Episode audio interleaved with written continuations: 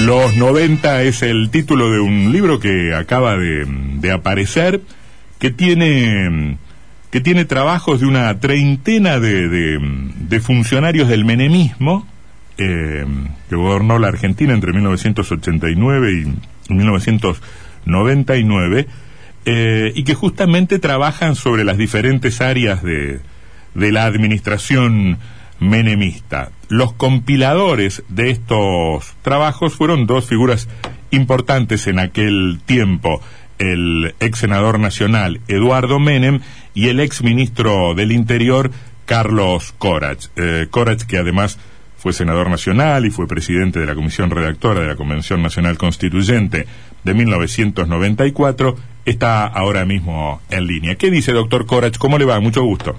Mucho gusto, buenas tardes. Si, si puedo usted hablar un poquito más alto o yo recibir el retorno más alto. Ahí está, ahí está el retorno más alto. Em, usted, experiencia con periodistas no, no le falta. Recordábamos recién con nuestro compañero Sebastián Martínez que usted te inauguró un sistema ese de las ruedas de prensa tempraneras en, en la vereda de su casa. Así es. Y la verdad es que una de las cosas que me, satisfacen de los recuerdos que me satisfacen de esa época es precisamente la relación muy cordial y respetuosa mutuamente que tuvimos con el periodismo argentino en ese momento. Em, ¿Por qué este libro? ¿Por qué, ¿Por qué sintieron la necesidad de publicar este libro? Bueno, con Eduardo eh, pensamos que, que nos debíamos que las personas que participaron del gobierno del presidente Menem le debían a la sociedad una explicación de su gestión, una exposición de su gestión, porque usted no ignora que muchos de los aspectos y durante mucho tiempo, estos, eh, los diez años y medio del presidente de la presidencia Menem fueron de alguna manera demonizados, este, con eh, diversas este, eh, cuestionamientos, etcétera. Y yo creo que, por eso lo que yo quería aclararle es que este libro, primero, no, porque hoy hay una especie de pandemia de libros políticos, ¿no? Este, pero este libro no tiene un este, objetivo electoral ni proselitista, ni avala candidatura, ni pretende avalar candidatura alguna. ¿no?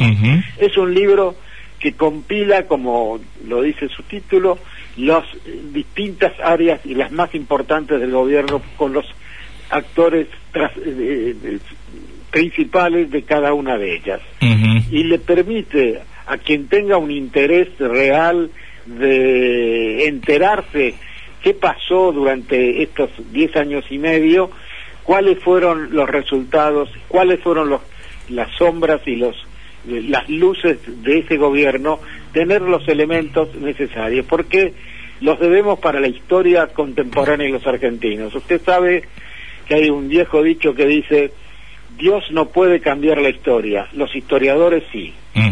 Entonces nosotros tratamos de dar una visión lo más objetiva posible de los años de gobierno para que la gente, la sociedad argentina, los políticos, los investigadores, los historiadores, tengan los elementos para juzgar en definitiva los resultados de esa época. efectivamente hay una, hay, una larga tradición en la Argentina de reescribir la historia, ¿no? De reescribir, de reescribir el pasado. Por eso debe, debe ser un ejercicio realizado con, con un enorme esfuerzo de honestidad intelectual.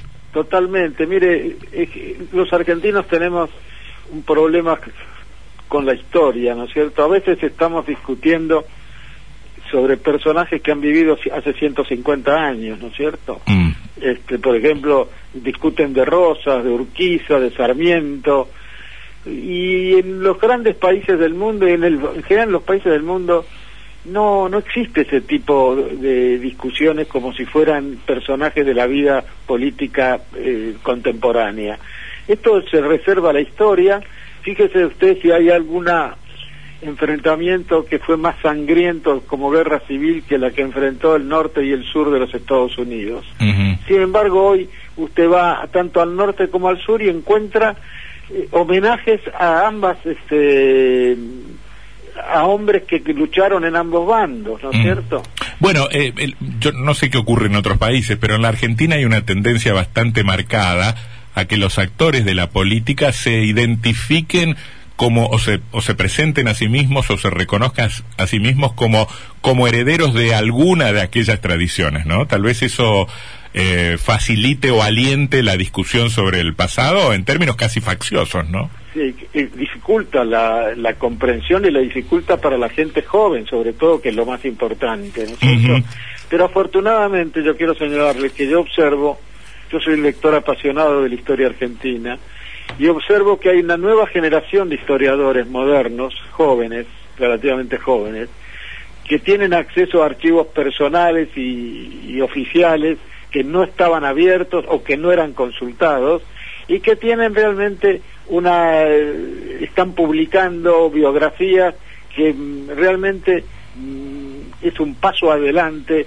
en la comprensión de los fenómenos mm. de la historia argentina. Doctor Corat, eh, a usted no le importará en absoluto, pero a mí no me gustaron mucho los 90. Este, me, me, me parecieron eh, en términos económicos este, desacertados y no me gustó el estilo general del menemismo. estoy transitando las críticas más comunes que ha recibido el menemismo en general. ¿Usted me podría decir o, aconsejar qué me estoy perdiendo de los 90 como para no, no saber valorarlos?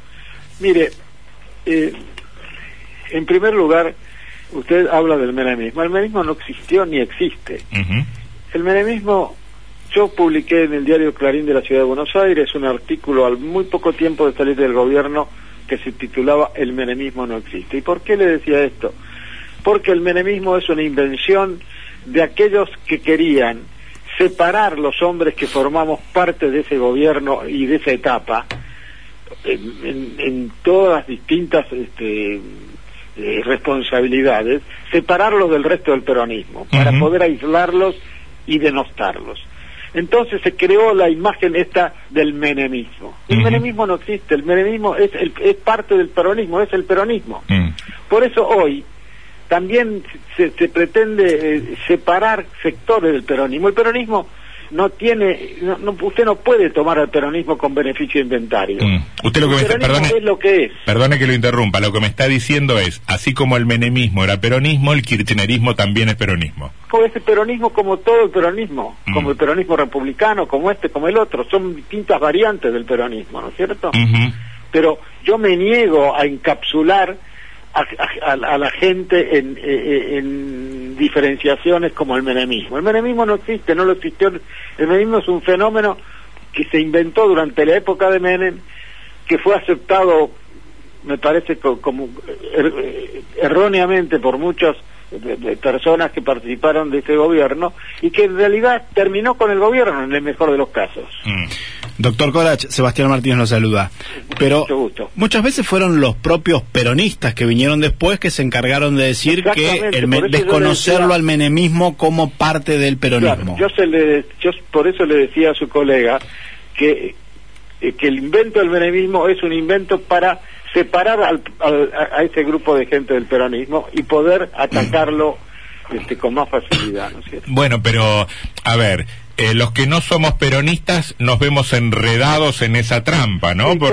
y, yo realmente por eso nosotros tratamos, y bueno, si, si usted avanza sobre el libro, cualquiera de sus capítulos, usted va a ver que nosotros estamos, y todos los que, los que escriben, están tratando de ser objetivos y de transmitir realmente lo que se hizo y lo que no se pudo hacer. Claro, porque cuando uno critica el kirchnerismo, este, dice, no, bueno, pero este, no son peronistas y los menemistas tampoco eran peronistas. Entonces, son casi todo el, espectro político de la Argentina y no gobernan nunca. Bueno, el general tenía en ese sentido, eh, con su enorme, el general Perón, ¿no? Sí. Con su enorme sentido del humor, que es una de las, de las grandes cualidades de los verdaderos hombres de Estado, saber reírse de ellos mismos. Pero el general decía, este, cuando hubo una entrevista periodística que un periodista le preguntó cómo está dividida en la política argentina, los tres sectores políticos, y el general enumeró el radicalismo, tanto porcentaje, este tanto, este el otro tanto, y, y el, el sorprendido el, el este, periodista le pero ¿cómo? Entonces, si el peronismo, no, dice, el general dijo, peronistas somos todos. Peronistas somos todos, claro. Doctor, ¿y qué podemos rescatar de ese proceso que eh, hoy no estamos viendo en el presente? Muchas veces vemos los 90 como un periodo de privatización, de deuda que generó o, acentuó la crisis social en, muchos aspectos y que terminó mal. Permítame que le señale que hay muchos aspectos. Yo no sé si, qué tiempo tenemos. Sí, sí, lo, escucho con atención. Yo le puedo señalar algunos que a mí me parecen sustanciales. Por ejemplo, Menem terminó con los golpes de Estado en la Argentina. Claro, la gente que tiene hoy determinada edad no se acuerda de los numerosos golpes de Estado que hubo en la Argentina, de los golpes de Estado que, le, dieron, los intentos de golpe de Estado de, la, época de, Alfonsín, los, y los intentos de golpe de Estado que fueron que marcaron los, el primer año del gobierno del presidente Menem. Perdone que lo interrumpa, ¿por qué personalizaría usted en Menem? Alguien podría decir, ha sido el conjunto de la sociedad argentina no, que... No, no, fue Menem. ¿Por qué? Y le voy a explicar por qué. Menem dicta una ley que fue demonizada, la ley de amnistía para guerrilleros y exgolpistas. Mm. Y la dicta con la convicción y la condición de que esta era la última ley de amnistía que se dictaba en el país. Y que él tenía la esperanza y la convicción errada de que esto iba a terminar con los golpes de Estado, cosa que no fue así, porque inmediatamente y varios meses después se levanta el, coronel Zeneldin este, las mm. famosas este, rebeliones cara pintada. Sí, lo recuerdo. También podríamos, perdóneme, también podríamos interpretar eso como sendas claudicaciones ante el poder militar. Lo, interpreto objetivamente. el hecho del levantamiento existió. ¿Y qué hizo Menem? Ordenó la represión que a través del general Balsa se hizo absolutamente con la mayor severidad posible. Es verdad, es verdad. Y le digo más. Sí por primera vez en la historia, los cabecillas de esto fueron encarcelados. Mm. ¿Sabe cuándo salió el general, el coronel Celendín de la cárcel después del el episodio de los 90? Con Dualde que lo amnistió. Bueno, pero es, verdad lo que usted dice. Lo que podríamos. discúlpeme, yo quiero terminar porque. Sí, sí, sí. Este, quiero terminar con sí, esto. Sí, termina. Terminamos con este episodio. Si termine, después de esto nunca más hubo un, intento de golpe de Estado en la Argentina. Segundo tema la reforma de la Constitución. Espéreme un chiquito, eh, eh, porque va a cerrar ahí, yo le diría, Menem pudo reprimir ese intento golpista porque tuvo por primera vez poder de fuego para reprimir porque había anulado las condenas hasta a los militares genocidas, ¿no? También, también habría que decirlo. No es, por eso. Menem tenía la fuerza moral de haber sido capaz de dictar una amnistía generosa para ambos bandos, ¿no es mm. cierto? Sí. Este, y, eh, porque no es que tuvo la capacidad de fuego, todos tenían la capacidad de fuego. Mm. Lo que tenía Menem era la voluntad de ejercer mm. el mandato constitucional sobre las Fuerzas Armadas. y lo hizo hasta el último mm. momento. Me habló de la reforma de la Constitución también. le hablo de la reforma de la Constitución. Por primera vez en la historia argentina se sancionó una constitución que tenía el consenso de todo el arco político argentino y sobre todo de los, de los dos grandes partidos la firma del Acuerdo de Olivos, firmado por Menem y Alfonsín, que facilitó la reforma de la Constitución, es un hito histórico en la Argentina. Porque aquí parece si era ser que la palabra pacto, acuerdo, es una mala palabra y se equivocan. Mm. La política es eso, es pactar, es acordar, es negociar. Mm. La política no es la guerra, el adversario no es el enemigo. Mm. Y, le, y le digo, que esto permitió que por primera vez en la historia argentina se reformara la constitución con consenso, porque todas las demás constituciones, incluso la de 1852, incluso la reforma del 60, mm. incluso las otras reformas, se hicieron bajo la presión militar, de, bajo la presión mm. de, de triunfos militares contra Rosas, contra Urquiza, contra la provincia de Buenos Aires, a favor de la provincia de Buenos Aires, mm. con la presión de los militares en el 57, con la presión del peronismo, y yo lo reconozco, en 1949 no fue una constitución consensuada. No, no, en lo que usted acaba de decir estoy absolutamente de acuerdo. Después, después entraríamos, después entraríamos en el detalle fino de los mecanismos por los cuales ustedes también forzaron o empujaron a Alfonsín a esa salida. No, no forzamos nada, porque hay un error en esto. Yo fui, mm. yo fui presidente de la Comisión Redactora de la Constitución Nacional, cierto? Y le digo, hay un, hay un, hay un equívoco sobre esto. Es como pensar que Menem quería la reforma por la para conseguir su reelección. Y yo le digo esto, que muy poca gente conoce. Yo es, cuando asumimos el gobierno en 1989, seis meses antes del mandato del vencimiento del mandato del doctor Alfonsín, yo era subsecretario de Asuntos Institucionales y estaba encargado, ¿sabe de qué? De estudiar la reforma de la Constitución Nacional en 1989. Mm. No, es muy bien. Tan es así que hicimos un acto en el Salón Blanco que fue tapa de Diario Clarín de Buenos Aires. No me haga acordar del proyecto de, reforma constitucional que había en el Senado calificado de mamarracho, no me haga acordar de eso. Las calificaciones son van por cuenta de ustedes, mm. ¿cierto? Mm. Yo lo que te estoy dando son hechos objetivos. Hubo un acto en el en, la, en el Salón Blanco de la Casa de Gobierno, a los tres o cuatro meses de haber asumido el gobierno, donde el presidente Menem, rodeado de todos nosotros, de Edualde, de Bausá, eh, en fin, estaba yo, donde se anunció la voluntad de reformar la Constitución Nacional. Y, el, y, el, y, eso se fue trabajando, y se fue trabajando con gente del radicalismo y con gente nuestra, como el doctor García Lema y otros, y esos y, le dimos al país una constitución ejemplar como es la constitución de 1994 que le le da a la sociedad argentina derechos que ni se soñaban en esa época y que incorpora a la legislación nacional los grandes tratados internacionales. Corach, y entre entre una autocrítica que se puede hacer de esos años, algunos algunos creemos que sostener la, la, convertibilidad a rajatabla en los últimos años generó un hubiera sido sería bueno que, si ustedes tienen tiempo que lean el artículo del doctor Cavallo en el libro este los 90 o de Oriacio Liendo también son muy ilustrativos y muy interesantes. Es cierto, incluso creo que Caballo había propuesto una canasta de monedas en algún momento para reemplazar la convertida por el dólar. Quizás se hubiera debido hacer. Pero le digo tanto, para la sociedad argentina, la convertibilidad era un ícono. Tanto es así que, si bien el presidente Dualde, eh, cuando fue candidato, este, hablaba en contra la convertibilidad, los que ganaron la elección, mm. el doctor de la Rúa y el, y el, y, el Chacho Álvarez, dijeron, no, no, nosotros vamos a mantener la convertibilidad. Es verdad, es verdad. Era... Chacho Álvarez dijo, entre otras cosas, yo me equivoqué cuando voté en contra de la convertibilidad. Es verdad, era piantavotos, eh, era, era, piantavotos plantear la salida de la convertibilidad. Hasta la, izquierda, hasta la izquierda en las elecciones del 99 sacaba volante donde decía un peso, un dólar. Mm. El gobierno que vino después, lamentablemente, era un gobierno débil, no pudo mantener una política correcta, digamos, razonable mm. sobre este tema. Era un gobierno que sufrió la, la renuncia del vicepresidente. Es mucho más largo también, porque creo que el país sufrió un proceso de endeudamiento enorme también en Pero no fue el endeudamiento no fue en la época de, de Menem, ¿eh? lea, el libro ah, nuestro. lo, vamos, lo vamos a ver. Yo creo que la convertibilidad fue sostenida también por un inmenso endeudamiento. No, no, no, no es cierto. Mm. Yo le digo, discúlpeme, ¿no?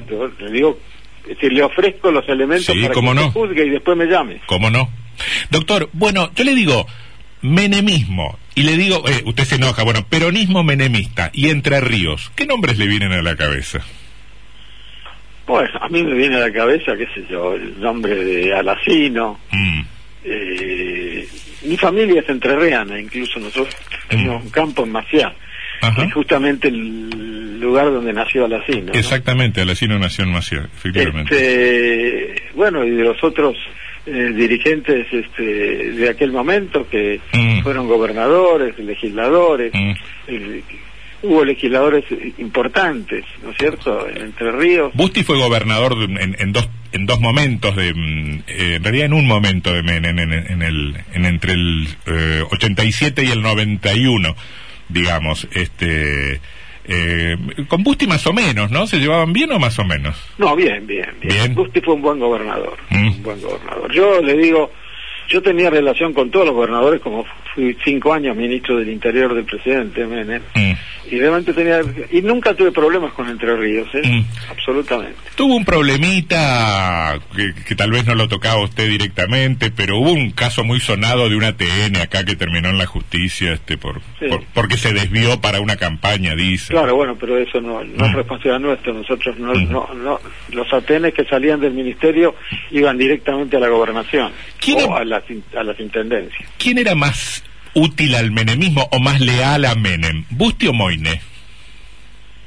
No, yo creo que no había una competencia de lealtad. Creo que los dos en, distintas eh, este, etapas cumplieron funciones que para nosotros satisfactorias, ¿no? Eh, un intendente de Paraná fue subordinado suyo, Julio Solanas. Exactamente, exactamente. Bueno, este, realmente, no, la provincia de Entre Ríos escúcheme, la provincia de Ríos tiene una larga historia política de primera línea, ¿no es cierto? Mm. Eh, no se olvide usted que de los albores de la nacionalidad, Entre Ríos era en una época al principio de la independencia, Entre Ríos era mucho más importante que Buenos Aires. Sí, sí, señor, tiene usted, tiene usted razón. Y Entre Ríos no solo era mucho más importante que Buenos Aires, estaba mucho mejor organizada, era mucho más rica que Buenos Aires. Sí, eh, Entre Ríos ha sufrido un, retroceso relativo muy, muy, Las grandes polos del poder en aquel momento eran Entre Ríos y Santa Fe. Es cierto, y yo lamenté en los 90 y sigo lamentando retrospectivamente que hayamos perdido también cierto sentido de, de, lo federal, porque el menemismo, esto no le va a gustar a usted, a mí me parece que fue muy centralista, sobre todo en, en, el tema coparticipación y distribución de... una cosa? Sí. Yo tengo una... Sí, muchas veces uno no lo expresa. Yo ya lo expreso porque no tengo... Dele, dele, dele, no tiene... sáquese el filtro, no, no, tiene por qué ocultar nada. No tengo ambición ninguna ni nada, mm. pero le digo... Eh, es muy difícil sostener un sistema federal mm. en la cual muchísimas, que digo la mayoría quizá de las provincias, no, no recaudan ni siquiera el 10% de lo que gastan. Es verdad, es verdad. ¿Cómo va a tener un sistema federal? Es un engaño. bueno, pero es una es, es, tenemos que trabajar sobre eso porque cuando Pero es un reconocimiento a la historia del país, las provincias las provincias las provincias precedieron al Estado Nacional. no es así, no es así porque las provincias que precedieron al Estado Nacional en general, las 13 ranchos como lo llamaban en aquella época, eran 13 las que precedieron, hoy son 24. Es decir, las 13 provincias que precedieron, eh, que formaron parte de la, de la Confederación Argentina, generalmente se financiaban a sí mismas. no, pues no, no, no, no dependían de Buenos Aires para, mm. para, para su financiamiento. Por eso, incluso Buenos Aires tenía el celo de conservar la aduana de Buenos Aires. Bueno, bueno, por eso hubo caseros, por eso, hubo la guerra civil. Exactamente. el puerto explica gran parte de esa diferencia económica. Claro. Mm. Pero eh, volviendo a Entre Ríos, Entre Ríos era una pieza fundamental, mucho más importante que Buenos Aires. Sí, sí, sí. Yo creo que eh, los hombres del siglo XX de, Entre Ríos este, no estuvieron a la altura de los hombres del siglo XIX en Entre Ríos. Bueno, fíjese, incluso, fíjese usted, en 1930 Mm. Hay dos provincias que no se, que el, golpe del 30 no interviene. Una es Entre Ríos, efectivamente. Una es Entre Ríos, la otra es Corrientes. Así es. Así ¿Por qué? Porque, bueno, porque el radicalismo, digamos, del Partido Popular de aquella época, que podríamos decir como el peronismo hoy, el Partido Popular de esa época, en Entre Ríos tenía mm. un tinte más bien conservador. Claro, era antipersonalista. Era antipersonalista, pero muy y con gente de mucho prestigio, como Laurencena, como Miura. Sí, señor, sí, señor. Corrientes creo que sí fue intervenida, la verdad que no... me parece que no, pero bueno. Yo creo que sí, pero puede ser.